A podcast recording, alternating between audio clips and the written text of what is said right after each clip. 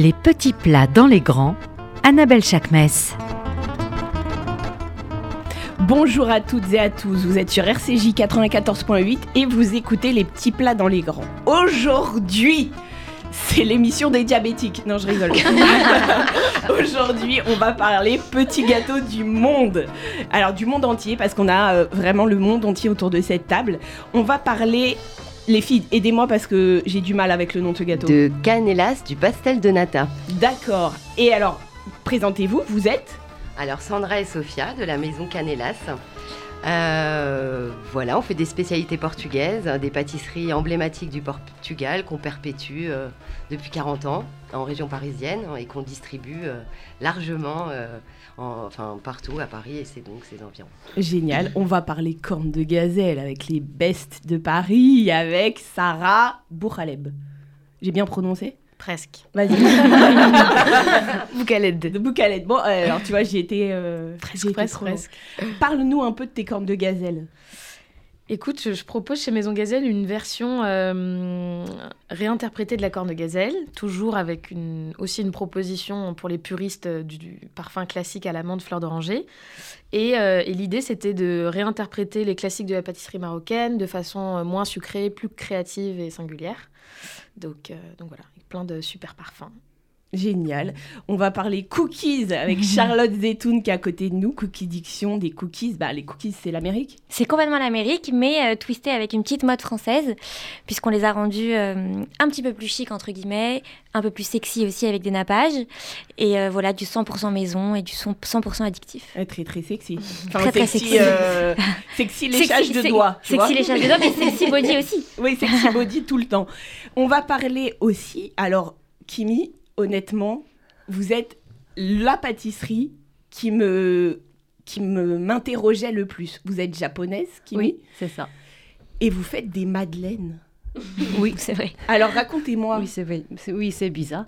Non, Euh, pas- non, en fait, c'est pas bizarre, c'est hyper touchant. Je suis Ah très touchée que un japonais, parce que quand on, on connaît les cuisines de grands restaurants, Ouais. on voit beaucoup de, de cuisiniers japonais ou de sous-chefs japonais. ouais, Et en fait, vous avez une notion très précise des choses.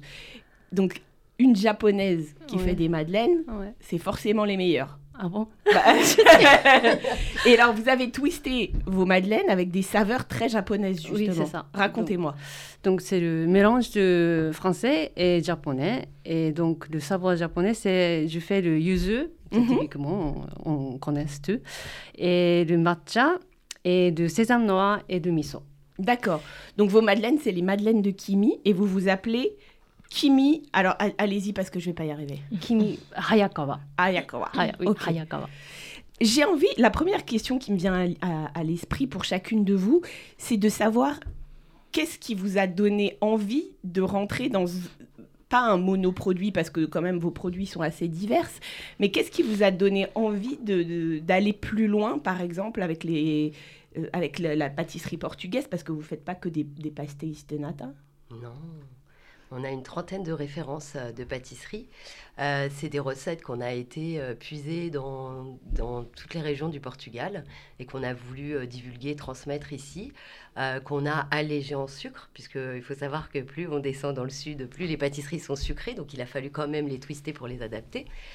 Euh, mais qu'est-ce qui a donné envie? Moi, c'est- en tout cas de, de continuer à perpétuer euh, une histoire de famille. Tradition Des traditions familiales, hein, voilà, c'est ça qui, qui nous anime. savoir-faire. Exactement. Alors, vous m'avez parlé tout à l'heure d'une pâtisserie très particulière, parce que moi, je connaissais les pastéis, mais je connaissais pas du tout la pâtisserie dont vous m'avez parlé. Berlin. Alors, allez-y, allez, allez-y. euh. Alors, Berlin, en fait, c'est euh, ce grand beignet qui fait partie euh, vraiment des produits emblématiques euh, du Portugal, des pâtisseries portugaises. C'est tellement emblématique que vous trouvez, alors c'est chose euh, très impro- improbable, vous la trouvez sur la plage. C'est-à-dire qu'on Bah, se c'est prive- pas improbable les beignets. Ah, plage. c'est-à-dire qu'on se Ah, je les le pains, les beignets, on les. C'est-à-dire qu'en général, on se prive avant d'y aller à la plage et puis euh, à ce moment-là, c'est un gros lâchage. Enfin, euh, ce beignet, en fait, il a une histoire toute particulière, c'est-à-dire que c'est une famille juive qui est partie... euh, Juif allemand. Juive allemande, exactement, qui est partie euh, ré- se réfugier au Portugal et euh, donc qui a ramené avec elle ben, ses traditions, c'est notamment ce beignet qui Ce fameux Berliner, en fait, à la base. Berliner, exactement. Mm. Donc, euh, qui est à la base, il y avait des fruits rouges. Confiture fruits rouges.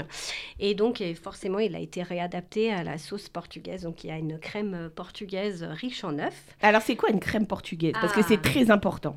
C'est très important. C'est une. euh, Qu'est-ce que c'est la crème portugaise? C'est euh, notre manière à nous de faire la crème pâtissière. D'accord. Elle est plus chargée en œufs et en sucre. Voilà. Parce qu'en fait, la, la pâtisserie portugaise est riche en œufs. D'accord. Il n'y a pas plus de poules là, au Portugal qu'ailleurs dans le monde. Mais euh, en fait, c'est- encore une fois, euh, ça fait partie de l'histoire des douceurs conventuelles. C'est-à-dire qu'au Portugal, il y a une forte euh, richesse culinaire, enfin pâtissière. Il y a beaucoup de, de pâtisseries qui sont issues des couvents. Et du coup, pourquoi? Parce que à, à l'époque, les jeunes filles euh, qu'on voulait se débarrasser, en fait, on les envoyait au couvent pour que les, les, les frères grands aînés, frères, les oui. grands frères puissent hériter euh, et perpétuer euh, ces traditions euh, familiales, enfin ces héritages familiaux. Et du coup, ces jeunes filles qui étaient euh, issues de bonnes familles étaient trop- beaucoup trop délicates pour travailler euh, la terre euh, et à l'agriculture, donc en fait, elles pâtissaient. D'accord. Pour, euh, donc voilà, donc elles avaient des poules, elles, elles, elles pâtissaient. Donc euh, c'est comme ça, c'est pour ça qu'au Portugal, il y a beaucoup de pâtisseries et euh, avec euh, beaucoup d'œufs. D'accord. Sarah, comment on a envie et pourquoi Elle essaye de vous faire délicatement. En toute délicatesse. Non, non, on est entre nous, il n'y a pas de délicatesse. Allez, Alors, comment on en arrive à vouloir faire que des cornes de gazelle? Parce que c'est c'est vraiment euh, pareil. Pour, pour- En fait, vous avez un point commun toutes, c'est euh, faire perdurer quelque chose, que ce soit la culture américaine, française, mais française-japonaise, mais c'est c'est partager une culture en réalité. Qu'est-ce qui fait qu'on a envie, Sarah, à un moment donné, de rentrer plus dans le concept?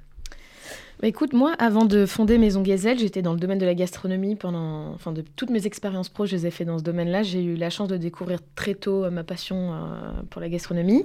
Et j'ai beaucoup travaillé. euh, je, suis de, je suis de Bordeaux, donc dans les, dans les produits du terroir d'Aquitaine. Donc, typiquement, la truffe noire tubella- tuber melanosporum, le caviar d'élevage d'Aquitaine. Ensuite, un peu plus loin, la volaille de Bresse, etc. Et même la truffe blanche d'Alba. Et je me suis dit, mais mince, il y a eu tout ce travail de mise en valeur des terroirs qu'on re- fait plus même dans le vin, dans le chocolat ou dans certains produits du terroir en France ou en Italie ou même des cépages, euh, par exemple, australiens ou californiens. Et je trouvais qu'on avait des choses euh, et des terres exceptionnelles au Maroc et de façon plus globale dans le Maghreb et qui étaient, à mon sens, pas assez bien mis en valeur et représentés. Euh, et qui ne s'adressaient pas à une... à une clientèle un peu plus, euh, un peu plus jeune, qui a voyagé, qui a vu autre chose, qui a des, des besoins différents en termes de sucre, euh, de, de design, etc. Euh, et euh, Quand tu parles de terroir marocain, tu penses à quoi par exemple? Par exemple, aux amandes qu'on va sourcer, on, on source trois différentes amandes qui viennent de trois différents terroirs marocains. Le Haut-Atlas, on va être à 4000 mètres 4000 mètres d'altitude. On a la région de Fès, Meknes, où là, c'est des amandes euh, Rifi, donc on est à 3000 mètres d'altitude, et euh, des amandes roussies, euh, qui sont à, à 2000 mètres d'altitude. Et en fait, en fonction euh, de l'altitude, l'amandier va s'exprimer différemment, et donc va avoir une puissance aromatique différente. C'est-à-dire, il s'exprime comment En fait, plus l'amandier va être en altitude, plus il va être confronté aux quatre saisons de l'année, bien distinctes, et donc plus l'amande va être puissante. et généralement, plus l'amande n'est pas sexy à voir, plus elle est euh, dingue, quoi, gustativement. Mmh. Et nous, ce qui nous permet, et donc quand on dit gue- dingue, ça veut dire euh, grasse, chargée en lipides, et quand on dit euh, le gras c'est la vie, ben là ça prend tout son sens. Ah, le, gras, c'est notoirement un exhausteur de goût. Exactement. que- Et moi, ce, cette- ce sourcing de cette amande-là, hyper riche et grasse naturellement, ça va me permettre euh, de ne pas avoir euh, à surcharger ma pâtisserie en sucre euh, et en matière grasse. D'accord, donc toi, tu as été comme Kimi. Enfin, autant, autant les canela, enfin, euh, Canellas et autant Cookie Diction, vous restez quand même sur une, une- des saveurs qu'on connaît et qui sont assez. euh, Enfin, on part pas. euh, mais alors, toutes les deux, Kimi ou Sarah, on ouvre les chakras de, des, des madeleines ou des cornes de gazelle. hein. Ouais. C'est-à-dire qu'on est dans un délire. euh, wouh Mais on propose aussi les classiques pour les puristes. Ça, Alors, vas-y, tout le monde. explique-nous. Euh, et on a même des petites nouveautés dont je vais te parler. Bah, la, la collection euh, signature, bon, tu la connais, mais on a plusieurs parfums. On a amande fleur d'oranger, amande rose, citron confit cardamome, sésame torréfié, cacao bergamote, noisette du Piémont, pistache de bronze fleur de sel. Et là, on a une éphémère à la figue, noix et à la cannelle. Mmh. Et, euh, et là, je vous ai ramené. Elle est où l'éphémère? Elle est là. Il y en a une, elle est pour toi. Vas-y, vas-y. Tiens. et, et tu nous as ramené. Et je vous ai ramené, euh, moi et mon équipe, ouais. Et tu nous as ramené. Et je vous ai ramené des cigares au miel et des briouettes. C'est celle-là, c'est celle qui est. Et le packaging est magnifique. hein. Ah oui. Mais Merci. le packaging est magnifique. Ouais, le packaging, en fait, il, re- il- il- il représente l'évolution de l'amande. Parce que je suis passionnée d'amande, en fait. C'est pour ça que j'ai choisi la corne de gazelle, parce que c'est une base de pâte d'amande, la corne de gazelle. Et donc, en fait, on voit euh, sur, le, sur nos coffrets euh, toute l'évolution de l'amande euh, quand elle est fraîche, avec son duvet, avec sa coque, et ensuite quand on la connaît marron, quoi. Explique-nous, parce que c'est bien de nous dire que les cornes de gazelle, tu les fais et tout machin, mais c'est pas n'importe qui qui les fait. C'est-à-dire qu'on n'est pas sur euh, on n'est pas sur des pâtissiers qui ont fait des années d'études, on est Mm. sur un truc bien plus intelligent et qui ressemble enfin qui pour moi est l'essence même de ce que doit être une pâtisserie, c'est ce que vous disiez les filles pour les gâteaux portugais. Qui fait ces, ces gâteaux quand on vient chez toi et qu'on peut on, on peut les voir parce que Ouais. euh, qui les fait? Bah, la... Ma chef pâtissière, c'est euh, c'est une dada. Une dada, c'est euh, c'est comme une mama Oui. dans les autres régions, on va dire, du monde. Et euh, ce n'est personne d'autre que ma tante. Et, euh, et ce qui est dingue, c'est que dans ma famille, donc il y a des très bonnes cuisinières, mais les deux meilleures cuisinières sont cette tante-là et ma maman. Et j'ai récemment appris, enfin il y a 2-3 ans, que en fait elles ont toutes les deux été euh, formées par ma grand-mère, donc par la même personne. Et euh, donc euh, bon, ça c'est assez dingue. Et donc elle, donc elle s'appelle Fatima et elle a ce, euh, elle a ce savoir-faire, ce doigté assez ancestral et euh, qui est inexplicable qui est inexplicable, oui. Parce et que elle là, a on est formé. sur euh, une finesse de la pâte. Ouais, ça se voit. n'ai- je- Ça se je- voit. Bah, l'idée, euh, l'idée, en fait, vraiment, c'est juste de sublimer le cœur de pâte d'amande Mm. ou de pâte de noisette ou de pâte de pistache et d'enlever le maximum de fioritures en topping, en pâte extérieure. Parce que généralement, ce qu'on reproche à la corne de gazelle, c'est d'être trop grasse, trop sèche, trop sucrée, d'avoir une, une pâte extérieure euh, qui apporte de la texture alors Mm. qu'au finalement, on s'en fiche, quoi. Euh, donc voilà. Et donc Fatima, elle va apporter ce savoir-faire euh, traditionnel. Par exemple, je pense à la chez Bakia, je sais pas si vous connaissez, euh, c'est plus une pâtisserie emblématique du ramadan, euh, avec des graines en topping avec du miel et des graines de sésame. Mm. Elle, elle va, connaître, elle va av- avoir vraiment la recette parfaite, adaptée. Donc nous, c'est surtout le sucre qu'on divise par deux. Et, euh, et moi, je vais aller la challenger. Ah, bah, ce serait génial qu'en fait, on fasse une chez Bakia, mais en forme de corne de gazelle. Donc elle, elle se dit, bon, elle, elle me fatigue celle-ci. Qu'est-ce qu'elle me sort encore comme idée? La première fois que je ai pitché l'idée de on va créer Maison Gazelle, euh, on va faire des cornes de gazelle à plein de goûts différents, elle, m'a, elle a explosé de rire. Quoi. Elle m'a dit, mais euh, c'est, Elle a eu peur. c'est lunaire, Mais quoi. oui. Ça n'a pas de sens. Donc, euh, donc voilà, on forme un beau duo euh, et on n'est pas que tous les deux, on a d'autres, euh, d'autres pâtissiers et toute une équipe et, euh, et c'est tous ensemble qu'on peut euh, créer ces recettes et euh, faire perdurer ce, cette alliance entre euh, le savoir-faire ancestral et la, Modernité. et la modernité. Kimi, quand on, on décide de faire des madeleines Mm. et qu'on est japonaise, qu'est-ce qui nous pousse dans cette direction? C'est qu'est-ce qui vous a aidé à, à vous dire tiens, je vais faire des madeleines Euh, Madeleine, c'était mon premier gâteau français que je fais quand je suis arrivée en France. Mhm. Et je trouve que c'est simple, il n'y a pas beaucoup d'ingrédients et c'est pas difficile à faire. Et je, je trouve c'est très joli, c'est petit. Euh, j'adore, j'adore. Donc, euh, C'est pas, c'est pas, c'est pas si facile les madeleines à faire parce que expliquez-nous comment on fait une madeleine. euh, comment on fait? Bah, C'est miel, Ok. sucre, euh, des œufs et on Mhm. mélange. Et après, c'est soit c'est le lait. Moi, je n'utilisais pas de produits laitiers, donc c'est le lait de soja D'accord. et euh, des farines, et c'est tout. Et on mélange et voilà. Mais il y a un, pour, pour, pour arriver à avoir une bosse sur la madeleine, il y a un- une astuce. Ah, c'est il faut avoir de mettre en frigo Mhm. et c'est le choc euh, Thermique. thermique qui fait de, de bosse. D'accord. Donc, euh, c'est ça. Les, les saveurs qui sont. Alors, les saveurs, on a miso, je crois, on a yuzu. Il y a, il y a de miso, il y a de matcha, yuzu et sésame noir. Et en ce moment, pour ce mois-là, c'est le euh, sarrasin, soba. Génial. Mm. Donc, c'est hyper riche en fibres. Euh, oui, c'est ça. Et c'est sans gluten. Ah, c'est Donc, génial, c'est euh, hyper intéressant, mais ça veut dire que techniquement, a- avec de la farine de sarrasin, vous arrivez quand même à faire euh, les chocs thermiques, enfin, tout, tout s'agglomère. Oui, parce que j'utilise euh, moitié euh, farine de riz. D'accord. Donc, Elle a nos livres euh, oui, Moi aussi, j'utilise la farine de riz. so- donc euh, oui, sarrasin c'est riche en fibres, mais aussi, euh, je peux, je peux aussi. euh, Mais c'est. c'est- oui, c'est- il y a de- il y a de boss aussi. Mais euh, maintenant c'est dans un sach- sachet, donc c'est un petit Le, peu le for- le format, il est très mignon. Oui, donc. Il est- euh, Très sympathique ce petit y format. c'est grand, mais trop je, mignonne, la Elle est le petit adorable. comme ça parce que c'est. C'est hyper pratique. oui, hyper voilà. pratique. Et puis on peut en manger plusieurs. Mais tu peux ouais. tout faire. C'est complètement l'idée. Tu peux tout faire. Donc- Ça veut dire que les saveurs, par exemple, comment on se dit, tiens, je vais mettre du miso, parce que le miso, c'est très salé. Oui, c'est salé. Normalement, c'est pour le soupe. Mais je, je trouve le miso, il y a du côté de euh, sucré. Donc quand je suis mis dans le madeleine, il y a un petit peu de caramel, quoi. Le D'accord. goût de caramel. Et le miso que j'utilise, c'est euh, qui s'appelle Yolo Miso. C'est dans une Pyrénées. Donc c'est le français qui fabrique le, le miso.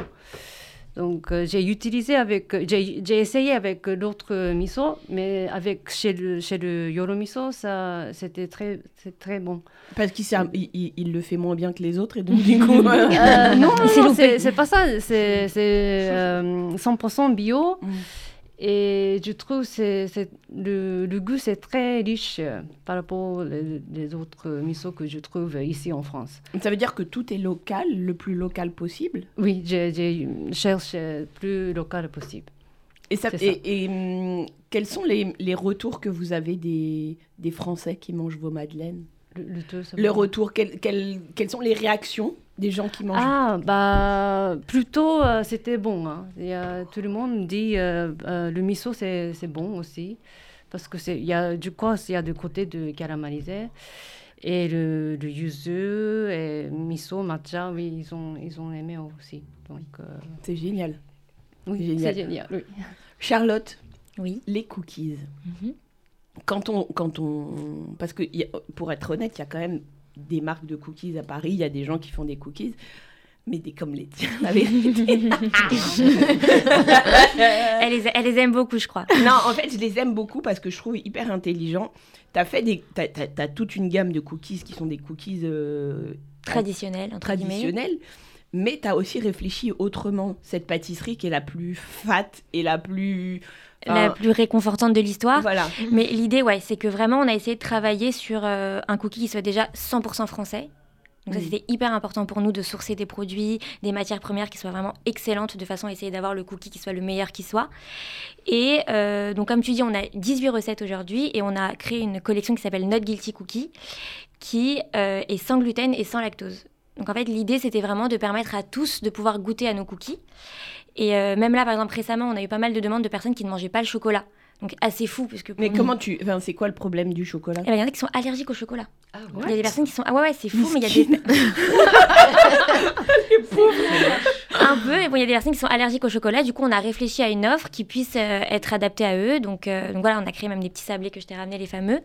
Et voilà, l'idée, c'est vraiment avec Cookie Diction de permettre à tous d'accéder à cette gourmandise et cette euh, régression euh, Au atomique. point où, on- un jour, on était un peu posé, tranquille, assis on en était en- terrasse. Exactement, au Et soleil. on s'est dit, je t'ai proposé une collab que tu n'as pas refusée. Absolument pas.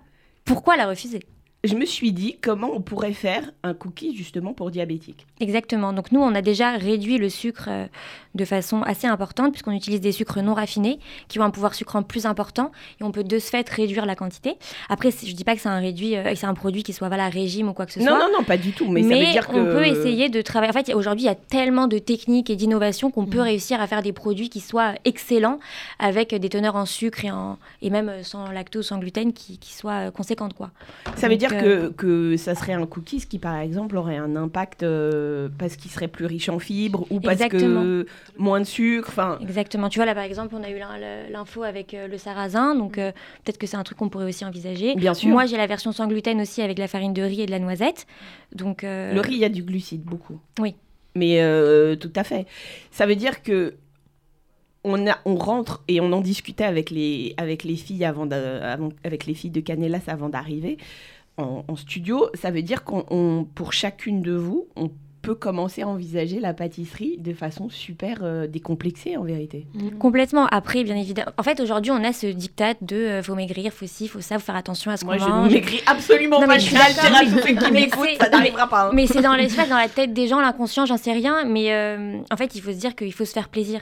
Donc, euh, bien évidemment que la pâtisserie, c'est avec du sucre, c'est avec du beurre, et c'est d'ailleurs pour ça que c'est bon. Donc, euh, oui, moi, je travaille le sucre et je travaille le beurre. Après, pour ceux qui en ont besoin parce qu'ils qu'ils peuvent pas manger les, les pâtisseries traditionnelles, bien évidemment qu'il faut l'envisager et le travailler pour aussi leur faire plaisir et leur permettre de goûter à cette gourmandise, quoi.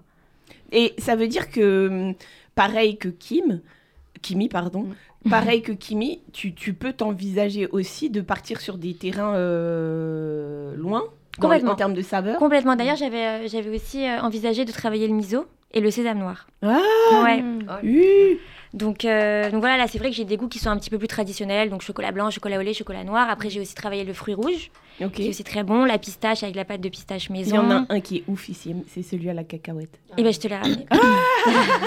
et en plus je t'ai ramené le sans lactose cacahuète. Ah, mais magnifique. Celui-ci, il est absolument Ouais. dingue. Donc, euh, donc voilà, et en fait le le truc c'est que tout est vraiment fait 100% maison. Ça veut dire que tout ce que vous mangez chez nous est 100% maison.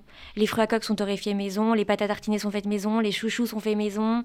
Euh, bah voilà, pâte de pistache, pâte de noisette, pâte de, pâte de les boules coco, tout ça, c'est tout, tout est fait maison.